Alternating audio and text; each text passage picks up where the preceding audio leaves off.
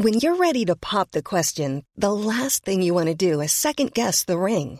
At Bluenile.com, you can design a one of a kind ring with the ease and convenience of shopping online. Choose your diamond and setting. When you find the one, you'll get it delivered right to your door. Go to Bluenile.com and use promo code LISTEN to get $50 off your purchase of $500 or more. That's code LISTEN at Bluenile.com for $50 off your purchase. Bluenile.com code LISTEN.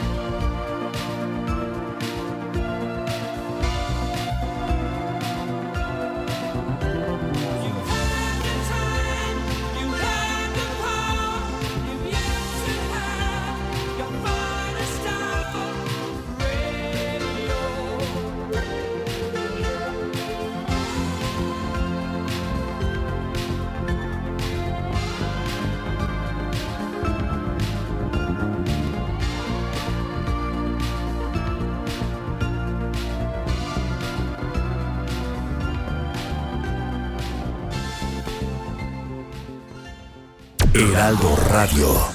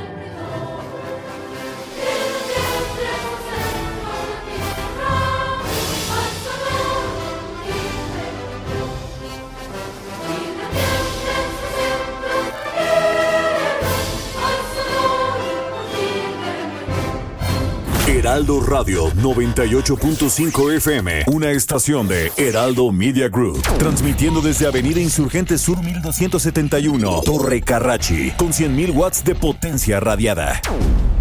Porque el mundo actual no se entendería sin la economía y los negocios. Acompaña a Mario Maldonado, el columnista de negocios más joven y objetivo del periodismo financiero, en su programa Bitácora de Negocios.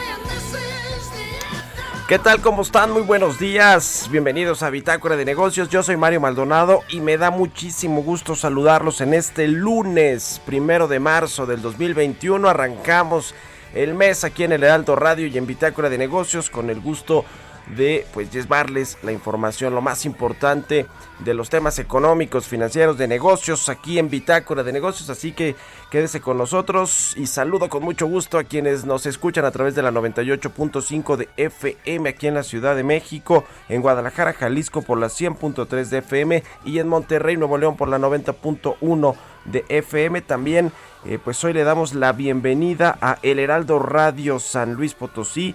Iniciamos transmisiones este lunes primero de marzo.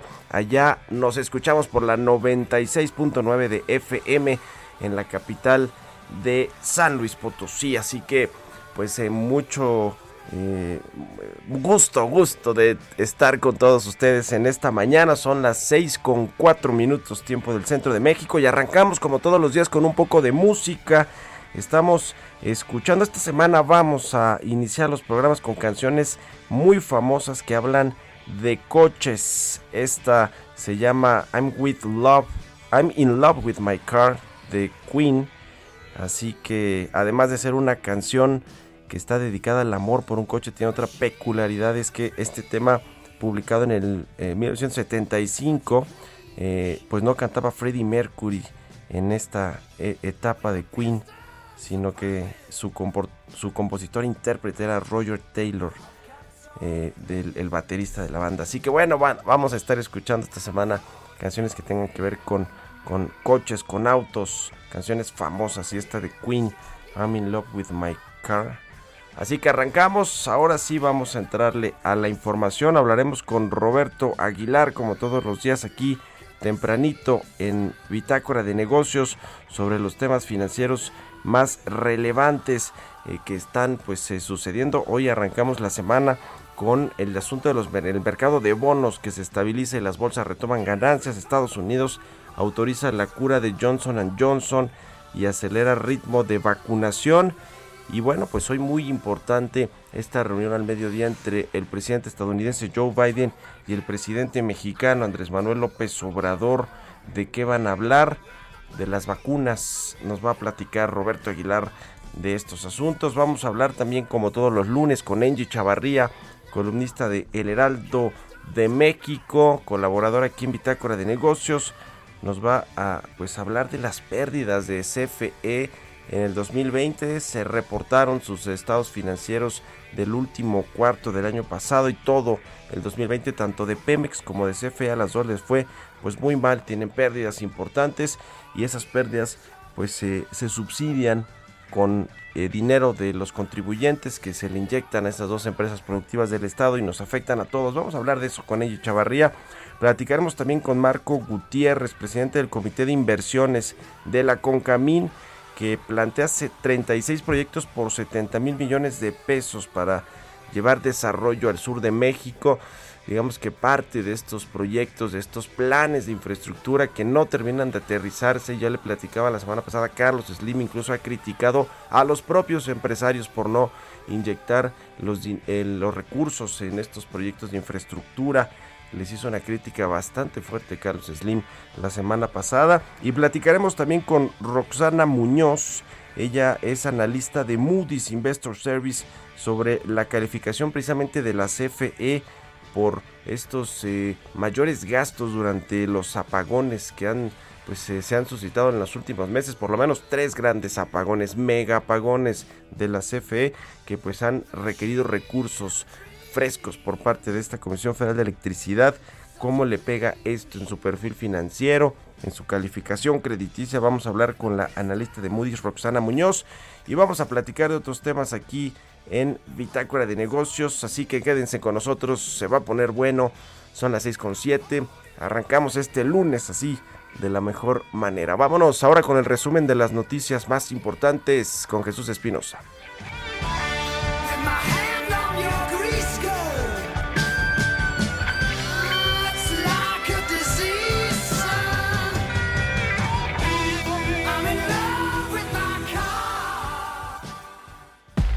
El resumen. El presidente Andrés Manuel López Obrador pidió al gobierno de Estados Unidos respeto a las decisiones de México sobre su soberanía energética. Entonces, nosotros no nos inmiscuimos en los asuntos de Estados Unidos de América, no nos metemos. y de ninguna nación del mundo, porque no queremos que nadie decida sobre lo que le corresponde a los mexicanos.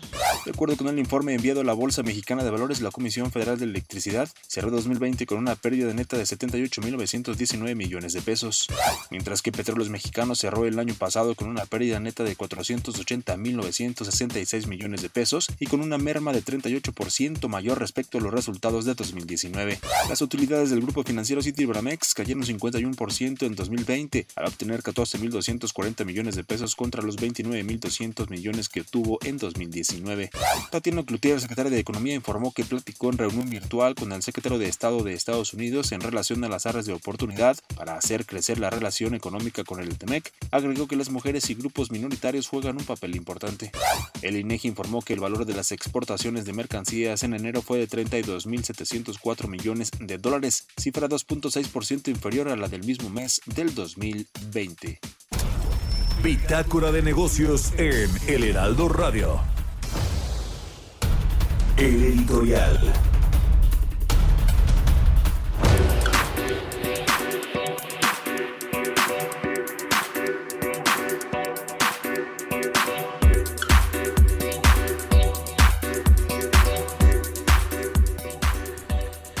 Bueno, pues hoy también en la Cámara de Diputados va a comparecer David Colmenares, el titular de la Auditoría Superior de la Federación, sobre estos eh, pues, eh, cuestionamientos que eh, están relacionados con el costo de la cancelación del aeropuerto de Texcoco y con, en general, con toda la revisión o este informe de la cuenta pública del 2019, el primer año de la administración del presidente López Obrador. Eh, hubo pues un escándalo eh, auténticamente con este asunto del aeropuerto. El presidente López Obrador ya le pidió formalmente a la Cámara de Diputados que se revise este tema. Yo lo que creo es que David Colmenares tiene más de un pie fuera de la Auditoría Superior de la Federación por estas pifias que generaron pues el disgusto presidencial, pero más que eso, pues una credibilidad, pusieron en tela de juicio la credibilidad de este organismo encargado pues de auditar eh, los gastos del ejercicio del gasto público a nivel federal, a nivel estatal y pues tuvo este eh, eh, desencuentro con el presidente López Obrador sin embargo, eh, dentro de la propia auditoría, a ver, yo creo que eh, este tema del aeropuerto que haya manchado todo el trabajo que hicieron los técnicos de la Auditoría Superior de la Federación y que encontraron, como le comentamos aquí la semana pasada, más irregularidades en el ejercicio del gasto público en el primer año de la 4T del presidente observador que en el último de Enrique Peña Nieto pues me parece muy lamentable porque efectivamente el presidente López Obrador ha utilizado este asunto del aeropuerto que sí se calculó mal y que lo reconoció la auditoría pues para prácticamente desestimar a, eh, pues el trabajo de la gente de David Colmenares. Lo cierto es que sí hay, además de todo, pues malos manejos para eh, acabar pronto en la Auditoría Superior de la Federación, por lo menos denuncias de presunta corrupción, una red de funcionarios y exfuncionarios de esta, eh, pues de este organismo que a través de despachos privados, uno en especial con sede en Jalisco, pues ofrecen a los gobiernos estatales solventar las irregularidades eh, que pues hace este organismo con tal de que bueno pues les den dinero o favores políticos. Así así están las denuncias particularmente del eh, director o el auditor especial de seguimiento informes e investigación eh, Isaac Rokind eh, Oleansky. Así que ya veremos qué sucede. Hoy yo creo que lo van a vapulear a David Colmenares allá en la Cámara de Diputados por estas pifias, estos errores que cometió pero sobre todo por estas denuncias de corrupción al interior de la Auditoría Superior de la Federación. Es muy lamentable porque es un pues, organismo muy respetado que eh, hace todos estos señalamientos y estas de irregularidades en el gasto público que bueno pues ahora habrá que ver qué sucede con, eh, con, con la auditoría, sobre todo si es que hay cambios efectivamente de eh, titular si se va David Colmenares, a quien le quedaban creo que cinco años todavía al frente de la Auditoría Superior de la Federación. Este asunto de la cuenta pública que cobró viejas rencillas con Irmeréndira Sandoval, de la función pública. Allí está, por ejemplo, el director jurídico, el hermano de, de Virgilio Andrade, el anterior titular de la función pública también. además de todo este tema, parece ser que pues David Colmenares, quien es muy cercano a David, a David Monreal, no, iba a decir a Ricardo Monreal, a su hermano, eh, pues eh, parece ser que estaba ahí tratando de mantener a todo el equipo en la Auditoría Superior de la Federación y eventualmente pues pedir una reelección, aunque todavía le decía faltaban cinco años para que saliera. Parece ser que todo esto pues se fue por la borda por estas inconsistencias y estas pifias que se cometieron en la Auditoría Superior de la Federación en esta revisión del informe de cuenta pública. Ya veremos cómo le va a David Colmenares. Yo auguro pues que le va a ir no muy bien, dejémoslo así, y que probablemente lo veremos salir de la auditoría en las próximas semanas. ¿Usted qué opina? Escríbame a mi cuenta de Twitter, arroba Mario Mal, a la cuenta arroba Heraldo de México. Economía y mercados. Roberto Aguilar ya está aquí en la cabina del Heraldo Radio. ¿Cómo estás, mi querido Robert? Buenos días. ¿Qué tal, Mario? Me da mucho gusto saludarte a ti y a todos nuestros amigos. Pues fíjate que las bolsas en general las europeas, asiáticas y las de Estados Unidos recuperándose luego de las fuertes pérdidas de la semana pasada y después de que se redujeran la venta, las ventas en el mercado de bonos, mientras el optimismo sobre el programa de vacunación y el paquete de estímulo en Estados Unidos pues reforzaban el optimismo. Los mercados asiáticos, como te decía, cerraron también con fuertes ganancias, a pesar de datos de actividad manufacturera en China que fueron más débiles de lo esperado justamente en febrero.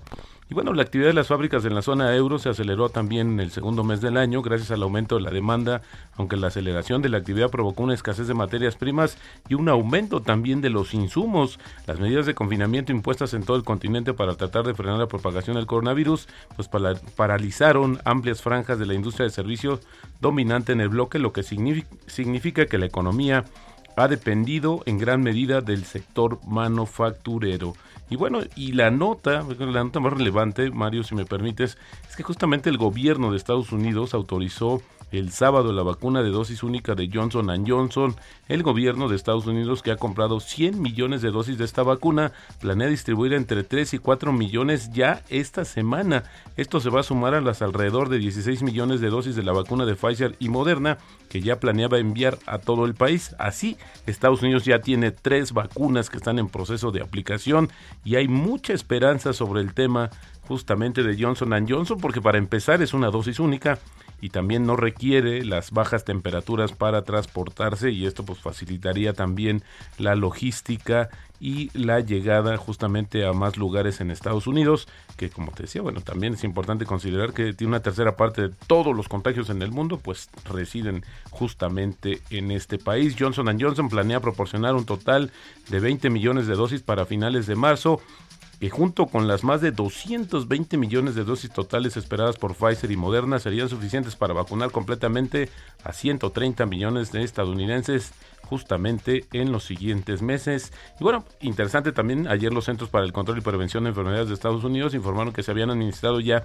75.2 millones de dosis de vacunas, pero sin embargo, ahí hay un problema, seguramente Mario, porque se han distribuido 96.4 millones, pero solo se han aplicado 75.2. A pesar de estos esfuerzos que hacen de trabajar 24 horas, de utilizar otros eh, pues inmuebles incluso para la vacunación, pues no han podido acelerar este ritmo, así es que bueno, pues pendiente de lo que suceda. Y justamente eh, hablando de este tema de las vacunas, fíjate que una nota de Reuters, donde cita funcionarios tanto de México como Estados Unidos, dice que se espera que el presidente Andrés Manuel López Obrador le pida hoy a Joe Biden que considere compartir parte del suministro estadounidense de vacunas contra el coronavirus cuando celebren el encuentro virtual, pues, en unas horas más. Eh, Biden está abierto a discutir el asunto como parte de un esfuerzo para cooperar en la lucha contra la pandemia, pero mantendrá como su prioridad número uno la necesidad de vacunar primero a tantos estadounidenses como sea posible. Esto lo afirmó un funcionario de la Casa Blanca a Reuters bajo la condición de anonimato, López Obrador solicitaría un préstamo de los suministros de vacunas estadounidenses que será reembolsado cuando los biológicos para, para que México eh, tiene contratos firmados pues sean entregados más adelante en el año. A ver, pues hay varios temas y mucha expectativa sobre esta reunión, pero bueno, sin lugar a dudas el tema del coronavirus ocupará los primeros lugares de la agenda. Y hablando también de este tema, pues ayer el primer lote de, dos millones de dosis de la vacuna china Cancino que están siendo envasadas en México estarán listos en la segunda quincena de este mes, que está iniciando. Esto lo informó justamente la farmacéutica y esta compañía Cancino agregó que entre marzo y junio espera liberar otros 6.9 millones de dosis de su vacuna y posteriormente liberar cada semana 1.2 millones de unidades hasta alcanzar 35 millones de dosis que fueron las que adquirió justamente el gobierno de México. Y bueno, y el, es interesante, fíjate que también el, el Bitcoin, Mario, se encuentra en un punto de inflexión de acuerdo con los analistas de Citibanamex o de Citigroup, perdón, y podría convertirse en la moneda preferida para el comercio internacional o enfrentar una implosión especulativa.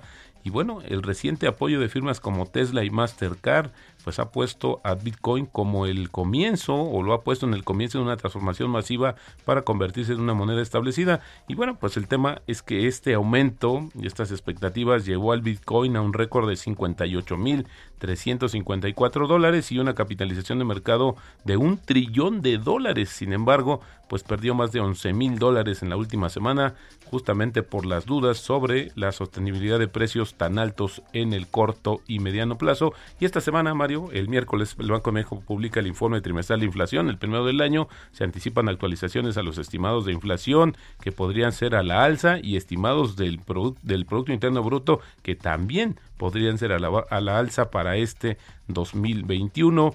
Y bueno, fíjate que una frase del día de hoy dice, no especule a corto plazo, comprar y vender reiteradamente solo va a enriquecer a sus intermediarios financieros. Esto lo dijo Luis Ayue, que es un inversionista y escritor español interesante. Escribió un libro que se llama Alicia en Wall Street, interesante sobre estos temas, pero bueno, efectivamente a veces no se nos va de lado que justamente todas estas operaciones que hacemos implican una comisión y al final del día pues esto merma la ganancia potencial.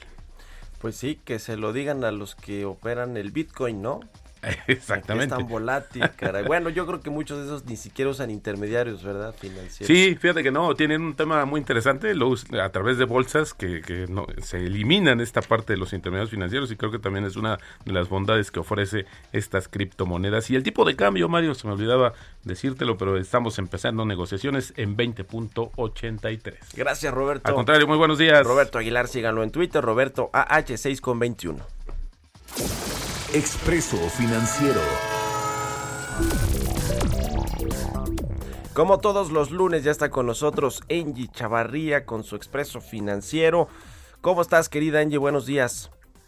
Muy bien, ¿cómo estás, Mario? Muy buenos días y arranque de semana. Pues vámonos con este Expreso Financiero. Pues bueno, básicamente estamos pagando las pérdidas, por así decirlo, eh, pues bueno, de la ineficiencia que hemos visto por parte del equipo de la Comisión Federal de Electricidad en Estados Unidos, por ejemplo, no los no le pagarían o despedirían a sus directivos cuando vieran realmente los resultados que hoy tiene, por ejemplo, esta empresa productiva del Estado. Pero si ya los revisamos, de acuerdo con su reporte financiero que envió a la Bolsa Mexicana de Valores, pues la Comisión Federal de Electricidad tuvo pérdidas netas durante 2020, empezó mal el año, por así decirlo, Mario, por 78.919 millones de pesos, pues bueno, esto realmente eh, pues es, es importante porque si revisamos en 2019, la empresa también obtuvo un resultado integral negativo por 40.382 millones de pesos. En 2018 seguía con la misma tendencia, registró un resultado integral también negativo por 110.013 millones de pesos y pues bueno, ¿no? En ese momento apenas había ganado 77 mil millones de pesos. Si te fijas, Mario, va realmente en picada la Comisión Federal de Electricidad, no ha alcanzado a recuperarse. En esta ocasión dijo que la disminución de sus ingresos se explica por esta menor demanda de energía eh, industrial y pues bueno, fue por la reducción de las actividades industriales resultado del COVID, ¿no?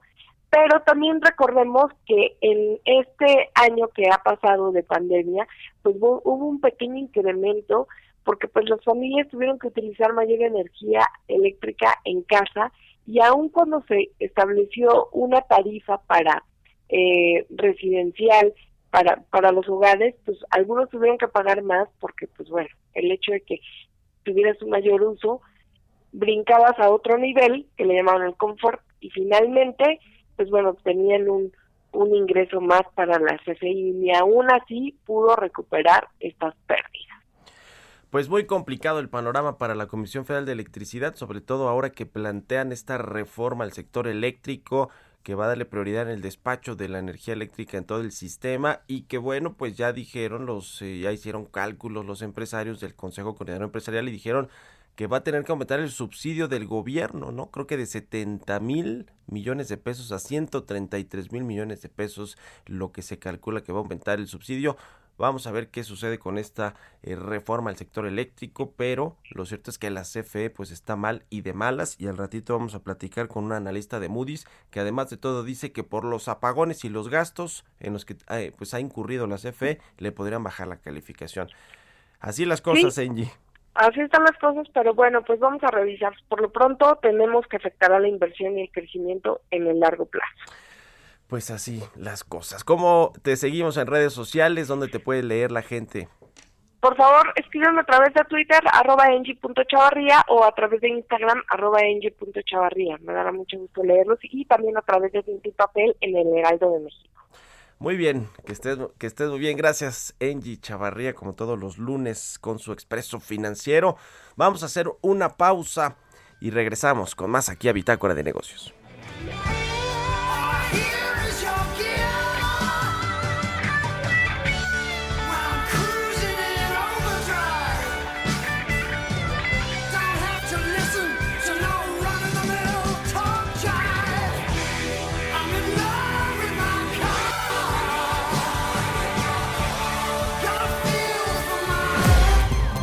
Continuamos en un momento con la información más relevante del mundo financiero en Bitácora de Negocios con Mario Maldonado.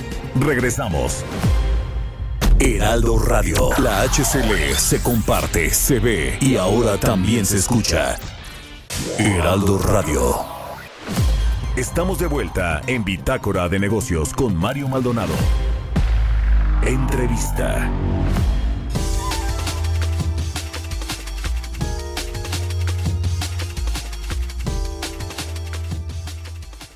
Ya estamos de regreso aquí en Bitácora de Negocios. Son las 6 de la mañana con 30 minutos, tiempo del centro de México. Eh, le decía que la CONCAMIN, la Confederación de Cámaras Industriales, planteó 36 proyectos por un total de 70 mil millones de pesos para llevar desarrollo al sur al sur sureste del país es eh, eh, digamos parte de un plan de infraestructura que se plantea para esta zona, esta región que efectivamente pues ha quedado eh, desplazada del crecimiento económico que han tenido otras regiones, no se diga el norte del país, pero el Bajío, el centro, que pues avanzan a diferentes velocidades, el sur sureste del país había quedado rezagado y estas eh, inversiones que se plantean en una agenda estratégica para el desarrollo del sur sureste es, es parte también de este pacto Oaxaca que incluye 36 obras, la gran mayoría serán para el desarrollo de caminos, eh, puertos y eh, parte de eh, urbanizaciones también que se harán o que se plantean hacer en el sur sureste del país. Le decía que pues se incluye incluso a ocho estados del país como Chiapas, Guerrero, Oaxaca, Quintana Roo, Tlaxcala, Veracruz, Yucatán y Puebla también está eh, eh, como parte de este plan de este pacto Oaxaca o de este plan de inversión en el eh, sur del país, 36 proyectos, 25 para el rubro de comunicaciones y transportes. Estos costarán 50 mil millones de pesos. Hay carreteras, aeropuertos, puertos marítimos, entre otros, y también le decía la urbanización, proyectos de turismo, agua y energía. Esto lo anunció la Concamín la semana pasada y bueno, pues es interesante porque hay eh, dos eh, anuncios, grandes anuncios en, en inversión en infraestructura eh, por cerca de 500 mil millones de pesos que se hicieron a finales del año pasado que, y que bueno pues buscan reactivar la inversión privada en el país, los empleos, etcétera. Y viene en teoría para este mes de marzo que hoy lo comenzamos otro anuncio de inversiones, por lo menos eso fue lo que dijeron eh, el secretario de Hacienda Arturo Herrera y el presidente del CCE Carlos Salazar cuando se hizo este anuncio del segundo paquete. Dijeron que para marzo del 2021 se anunciaría el tercer paquete de inversiones. Yo sé que Jorge Nuño, el titular de la unidad de inversiones de Hacienda, sí está haciendo gestiones con empresarios, con grupos, constructores eh, y de concesiones para ver cuáles proyectos tienen viabilidad, sobre todo pues algunos del sector energético, pero no ha terminado de aterrizar todo este, este anuncio de, de, inversiones, este tercer anuncio de inversiones que supone que pues en teoría tendría que ser por lo menos de otros 500 mil millones de pesos en distintos proyectos de infraestructura y parece ser que este que anunció la Concamín en el sur sureste del país pues viene a abonar también un poco a este asunto de eh, pues eh, recuperarnos en términos de empleos y de nuevas inversiones con eh, pues el asunto de la inversión privada que nada más no fluye, los indicadores siguen siendo muy malos en términos de inversión fija bruta, de inversión extranjera el año pasado con esta caída importante y bueno pues ahora con el asunto de eh, pues que no hay confianza, no hay certeza, certidumbre de los empresarios para entrarle a los temas de financiar proyectos, invertirle en México, pues para retomar el crecimiento económico. Ya le decía que Carlos Slim la semana pasada en un evento con el presidente argentino Alberto Fernández al salir de Palacio Nacional, le preguntaron sobre la economía mexicana, lo que se necesita para rescatarla, le preguntó por la ley eléctrica y dijo que no conocía de esos temas, pero que sí hacía falta mucha inversión, que estaba retrasada en infraestructura, inversión privada, porque las que son obras públicas pues tienen los recursos del presupuesto, ¿no? El, presupuesto que el presidente del observador ha decidido que no se les quite ni un solo peso a sus obras insignia, a pesar de que pues eh, muchas de estas no están contribuyendo necesariamente a la reactivación de la economía. Pero bueno, Carlos Slim le preguntaron, ¿y esto es por incertidumbre, que no invierten los empresarios? Y dice que pues es culpa del sector privado y que hay que mover más, yo creo que se refería a, los, a las inversiones o a moverse más entre ellos, ¿no? Los empresarios para pues echar a andar estos proyectos. Eh, ya veremos qué sucede, pero Carlos Slim se fue duro contra sus colegas empresarios la semana pasada en materia de inversión en infraestructura, que bueno, pues hay una crítica importante de que no se está invirtiendo en el país. Yo sí creo que aunque Carlos Slim no quiso decirlo, sí tiene que ver con la con la incertidumbre de los empresarios con respecto a estos recursos multimillonarios que tienen que invertir en los proyectos y que a veces cuando se cambian las reglas del juego, se cambian los términos de los contratos, pues todos los, em, los empresarios, los inversionistas dicen, pues prefiero no, prefiero tener mis inversiones en otro lado o en otros instrumentos que sean más seguros y que no me vengan a cambiar las reglas del juego. Vamos a platicar de este tema en la Concamín. Estábamos haciendo un poco de tiempo para enlazarnos con Marco Gutiérrez, el presidente del Comité de Inversiones de la Concamín, pero ya lo tenemos en la línea telefónica. Marco, ¿cómo estás? Muy buenos días. Muy buenos días, Mario. Muy bien. ¿Y tú? Muy bien, gracias. Oye, interesante este plan, este eh, proyecto de inversión en el sur sureste del país que revive o es parte, digamos, de este pacto Oaxaca que incluye a ocho estados de la República Mexicana. Cuéntanos, 36 proyectos, 70 mil millones de pesos. ¿Cuándo eh, van a comenzar a ejecutarse estos, estos recursos eh, en el gobierno? ¿Qué han platicado con la secretaria de Economía, con el presidente López Obrador, etcétera? Por favor, cuéntanos, Marco. Con mucho gusto, Mario. Eh, si me permites, déjame darte un poco de antecedentes. Fíjate que esto es eh, producto de la iniciativa de Concamín, de esta convocatoria de Pacto Oaxaca, si, si tú recuerdas, es de 2019, sí. en donde pues nos reunimos los industriales, gobernadores, eh, parte del gabinete, el presidente López Obrador por allá en, en Oaxaca, y se derivó en una agenda estratégica. Y esta agenda estratégica la estuvimos trabajando un año, con la participación del CIDE, del doctor Sojo, y, finalmente terminamos eh, la agenda estratégica con, la colaboración, como bien mencionas, de los estados en Puebla. En Puebla, precisamente a principios de pandemia, por allá de febrero del año pasado, y la agenda traía una serie de proyectos que había que afinar, había que, que limpiar y que escoger. Y nos dimos a esa tarea, nos dimos a la tarea de, crear este comité de proyectos para que a partir de la iniciativa que tuvo con Camín, pues pudiéramos, como bien, como bien dices, aterrizarlo en proyectos específicos que realmente dejaran algo a la región. Y este trabajo consistió, en primer lugar, en ponerle parámetros a los proyectos. ¿Qué tipo de proyectos? Y, y nos dimos cuenta que uno de los inhibidores más importantes que hay en el sur sureste, pues es la falta de infraestructura. Infraestructura económica, le decimos nosotros, infraestructura productiva, es decir, eh, aquella que puede admitir capital privado, por lo menos pedimos un 50%, y que pudiera de una u otra forma tener una fuente de repago. Es decir, no son fondos federales, no es fondo de gobierno, este, eh, son, son proyectos que pueden tener una forma de participación privada y que obviamente al tener participación privada, pues espera que se tenga una recuperación sobre la inversión. La otra característica que pedimos es que no fueran de los proyectos que se incluyeron en los anuncios del 5 de octubre y 30 de noviembre del año pasado, que tú recuerdas, son aquellos proyectos que se acordaron con la Secretaría de Hacienda.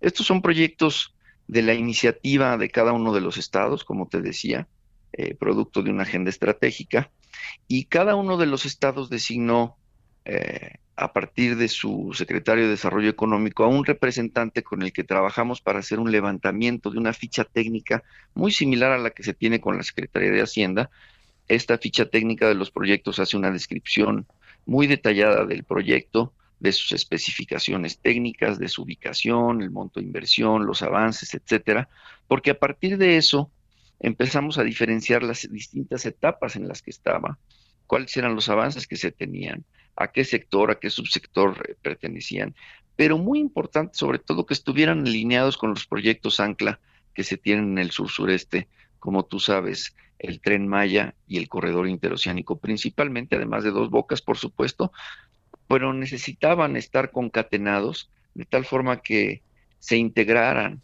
y pudieran alinearse estratégicamente a estos dos proyectos.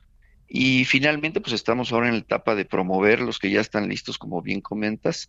Eh, hay proyectos potenciales en donde se tiene la, la, oportunidad visualizada que están en etapa muy temprana, pero hay otros que ya comenzaron su preparación, ya se empezaron a hacer eh, mecanismos eh, de inversión privada este, pues más claros, donde se tiene una evaluación inicial, hay otros que están en análisis, ya comenzaron su desarrollo de factibilidades, eh, hay otros donde ya se está haciendo una evaluación socioeconómica del proyecto, y finalmente hay otros que ya están en autorización, con factibilidades concluidas, con autorizaciones y permisos en trámite y que ya estarían listos para entrar en esa etapa final eh, de ejecución de inicio de construcción y puesta en servicio, ¿no? La secretaria de Economía, Tatiana Cloutier, dice que le da mucho gusto que estos 36 proyectos estén listos para arrancarse, para iniciarse y que pues se siga promoviendo la inversión privada en el país. Eh, eh, pues sí, digo, yo creo que es muy, muy relevante. Yo daba en la introducción, Marco, con eh, parte de lo que el ingeniero Carlos Slim dijo la semana pasada en una entrevista que le hicieron al salir de Palacio Nacional y él decía que estaba rezagada por completo la inversión privada y que eso era culpa de los empresarios. Yo no sé si se refería a estos dos paquetes de inversión en el sector de infraestructura que se anunciaron el año pasado y que quizá no están fluyendo los recursos, no se están ejecutando las inversiones. ¿No va a ser el caso de este pacto eh, Oaxaca o, cuál es un poco la... Eh, pues las empresas que están participando, de cuáles estamos hablando, cuántas empresas eh, tienen capital suficiente para poder invertir los recursos. ¿Qué, ¿Qué nos puedes comentar al respecto de esto, Marco? Mira, uno de los aspectos fundamentales para que haya capital privado en los, en los proyectos es que se precisamente se preparen adecuadamente y que se pueda tener un cierre financiero.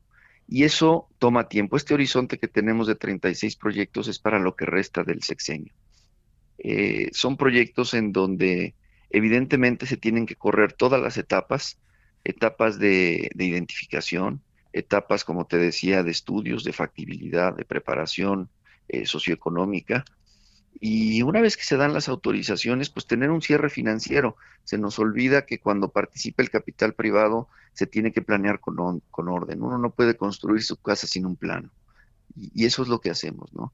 Este, ver cuánto va a costar, en cuánto tiempo se va a hacer, con qué especificaciones técnicas se va a hacer, para que finalmente podamos irle a tocar la puerta a los fondos institucionales, a los bancos, en donde puedan ellos observar el proyecto y finalmente determinar si pueden o no hacer una inversión privada, como decía, eh, puede ser capital, puede ser deuda, y que el proyecto se pueda llevar a cabo. Y esto toma tiempo. Así que este, sí tenemos un horizonte, como te decía, eh, para, para finales del sexenio, y, esperamos poder ejecutarlo. Pero no es una cuestión de que arranquemos el día de mañana. Hay diferentes etapas y hay que llevarlas a cabo en orden porque si no, no se hacen los proyectos. ¿no?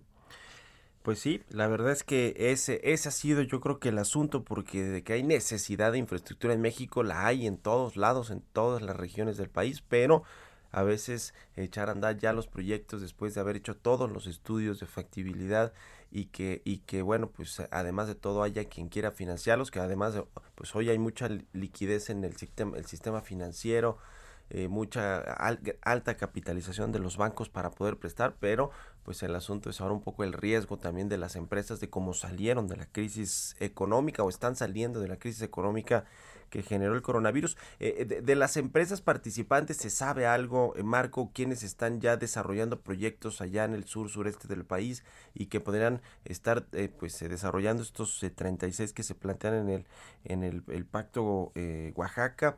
o de, de, digamos de qué tipo de compañía estamos hablando y también de la participación de la banca de desarrollo que también es importante para el financiamiento de proyectos de infraestructura. Por supuesto que sí. Mira, este no me gustaría darte un nombre en particular para no dejar otras fuera, pero sí te puedo comentar que son principalmente proyectos eh, de comunicaciones y transportes, 25 proyectos de comunicaciones y transportes, 11 más relativos a urbanización, eh, agua, energía, eh, turismo, inclusive un centro de desarrollo de, información y datos.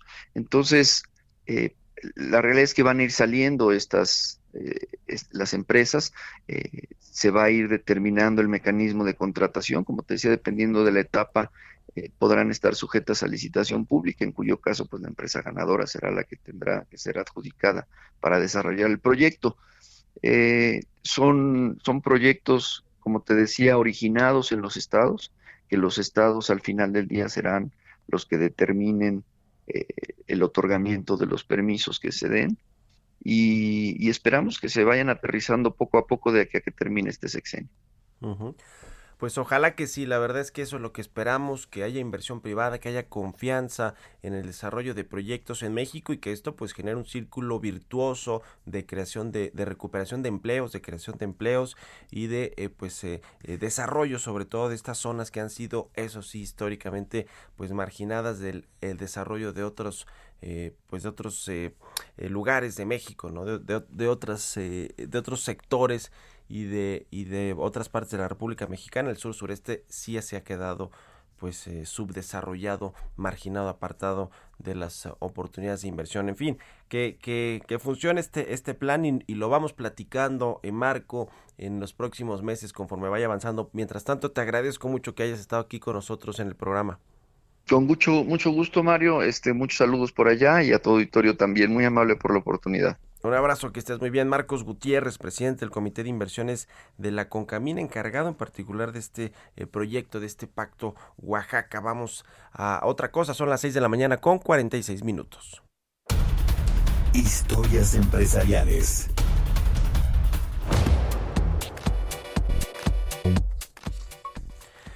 Cambiando de tema, debido a la ley del etiquetado que entró en vigor el, al cierre del año pasado, las empresas van a despedir pues a despedirse de sus personajes icónicos, esto que ha estado mucho en las redes sociales, los que están en los empaques, de hecho ya algunas empresas les han dado la vuelta, quitándolos de las eh, de los productos, de los alimentos y bebidas que se venden eh, procesados y poniéndolos en otros artículos de consumo, pues muy inteligentemente dándole la vuelta de todo este asunto. Vamos a escuchar esta pieza que presentó Giovanna Torres sobre pues este cambio de los empaques, el adiós a los personajes icónicos que sucederá ya formalmente este primero de abril de 2021. Vamos a escuchar esta pieza.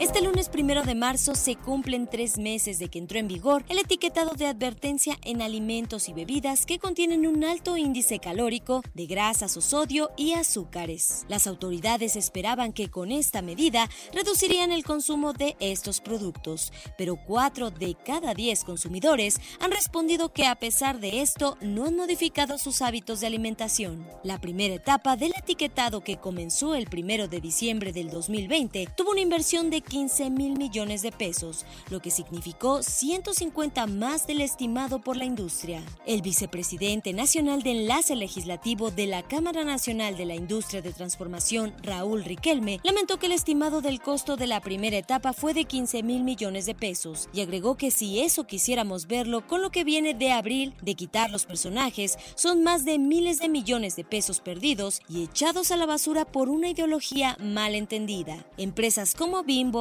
Kellogg's y Sabritas, a partir del próximo primero de abril deberán despedirse de sus personajes de dibujos animados representados por animales, lo que implicaría una pérdida en ventas de hasta el 30%. El director de la Asociación Americana de Marketing, César Enríquez Morán, advirtió que se va a matar al osito bimbo, al tigre toño y a Pancho Pantera. En estos productos de consumo, la influencia del empaque es hasta un 30% la decisión de compra. Para Bitácora de Negocios, Giovanna Torres. Entrevista.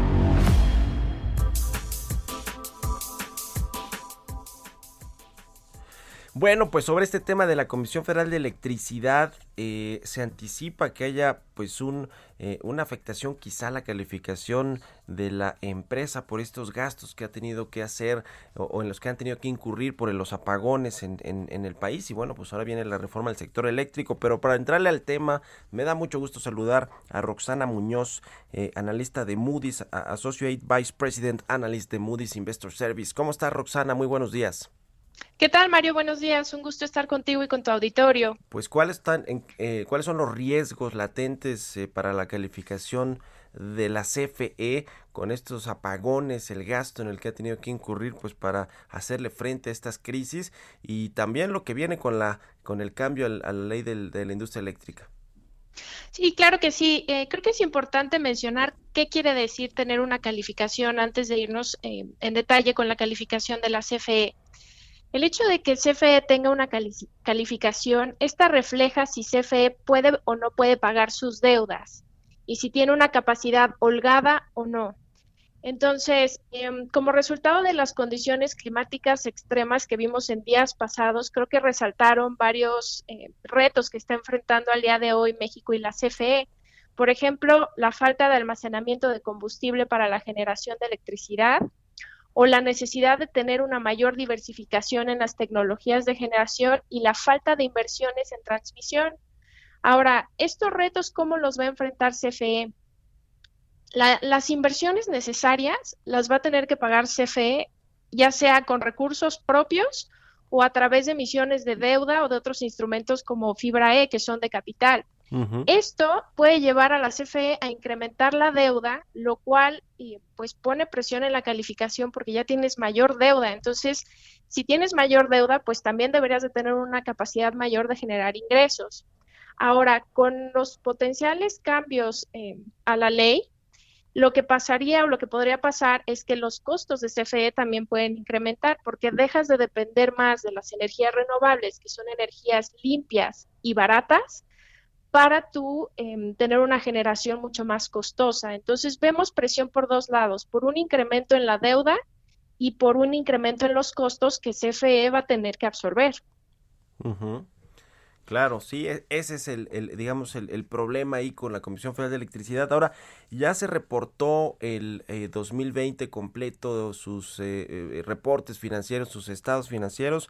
Tiene ahí pues una pérdida mayor a 70 mil millones de pesos en el 2020 y viene ahora pues quizá un mayor subsidio por parte del gobierno si es que se aprueba como envió el presidente López Obrador la, la ley de la reforma a la ley del sector eléctrico y cómo se, cómo se ve el panorama para la CFE en los próximos meses, tomando en cuenta pues eh, que está eh, discutiéndose esta iniciativa de reforma a la ley del sector. Esto que mencionas es muy importante porque efectivamente la CFE eh, recibe un subsidio por parte del gobierno federal Y la manera en la que CFE puede recuperar estos, estos ingresos, eh, los ingresos o que puede recuperar los costos que están incrementando es a través de dos mecanismos. O es a través de las tarifas que aumentan durante los siguientes próximos 24 meses. O sea, la CFE no recupera a través de tarifas los costos que incrementaron al día de hoy de manera inmediata, sino que es en 24 meses. O a través del subsidio, y aquí sí va a depender de la capacidad que tenga la federación de incrementar el subsidio que ya es de 70 mil millones. Sí, correcto. El, el, problema son los subsidios. La, el Consejo Coordinador Empresarial decía, Roxana, que podrían pasar los subsidios de 70 mil millones, que son los que más o menos actualmente se le inyectan a la CFE por parte del gobierno, hasta 133 mil, si no, si no mal recuerdo, 133 mil millones. Esto, eh, ¿qué, significará? Pues para las finanzas públicas seguro pues un, un hoyito un poquito más grande, pero para la, para la CFE eh, pues no, no es, parece que no es sostenible, ¿verdad? Que esté, que esté eh, teniendo cada vez más y más subsidios. Sí, para CFE no es sostenible porque la capacidad del gobierno federal es limitada. no vemos un gobierno federal que tenga ingresos bollantes como para estar respaldando el doble del subsidio a la CFE. Entonces, si CFE no recibe este subsidio, pues tendría que emitir deuda para, para poder eh, respaldar esta falta de ingresos. Pues ahí está el tema de la Comisión Federal de Electricidad. Ya veremos cómo, cómo vienen eh, los cambios al sector eléctrico y también pues eh, cómo se perfila el plan de negocios de CFE para, para este 2021, lo que resta de la administración y ver pues qué tanta posibilidad hay de que se le baje la calificación hasta pueda perder el grado de inversión eventualmente como ya lo, lo, vimos con Pemex que no que no ha sido nada fácil la conducción de estas dos empresas productivas del estado. Te agradezco mucho Roxana que hayas eh, estado aquí con nosotros en el programa. Muchas gracias a ti. Muy buenos días, Roxana Muñoz, analista de Moody's Investor Service. Pues con este tema, las calificadoras y lo que ven en materia de política energética y de cómo se manejan estas dos compañías importantes, Pemex y CFE. Con esto llegamos al final de Bitácora de Negocios. Les agradezco mucho, mucho que hayan pues sintonizado el programa, que nos hayan acompañado aquí como todos los días. Quédense con Sergio y Lupita aquí en el Heraldo Radio. Nos escuchamos mañana tempranito a las 6. Muy buenos días.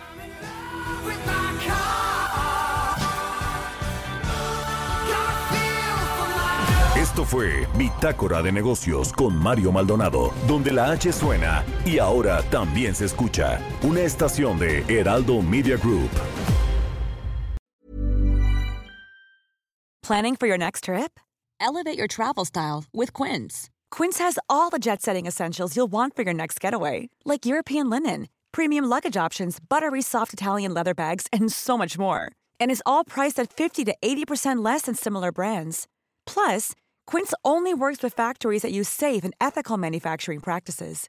Pack your bags with high-quality essentials you'll be wearing for vacations to come with Quince. Go to quince.com/pack for free shipping and 365-day returns.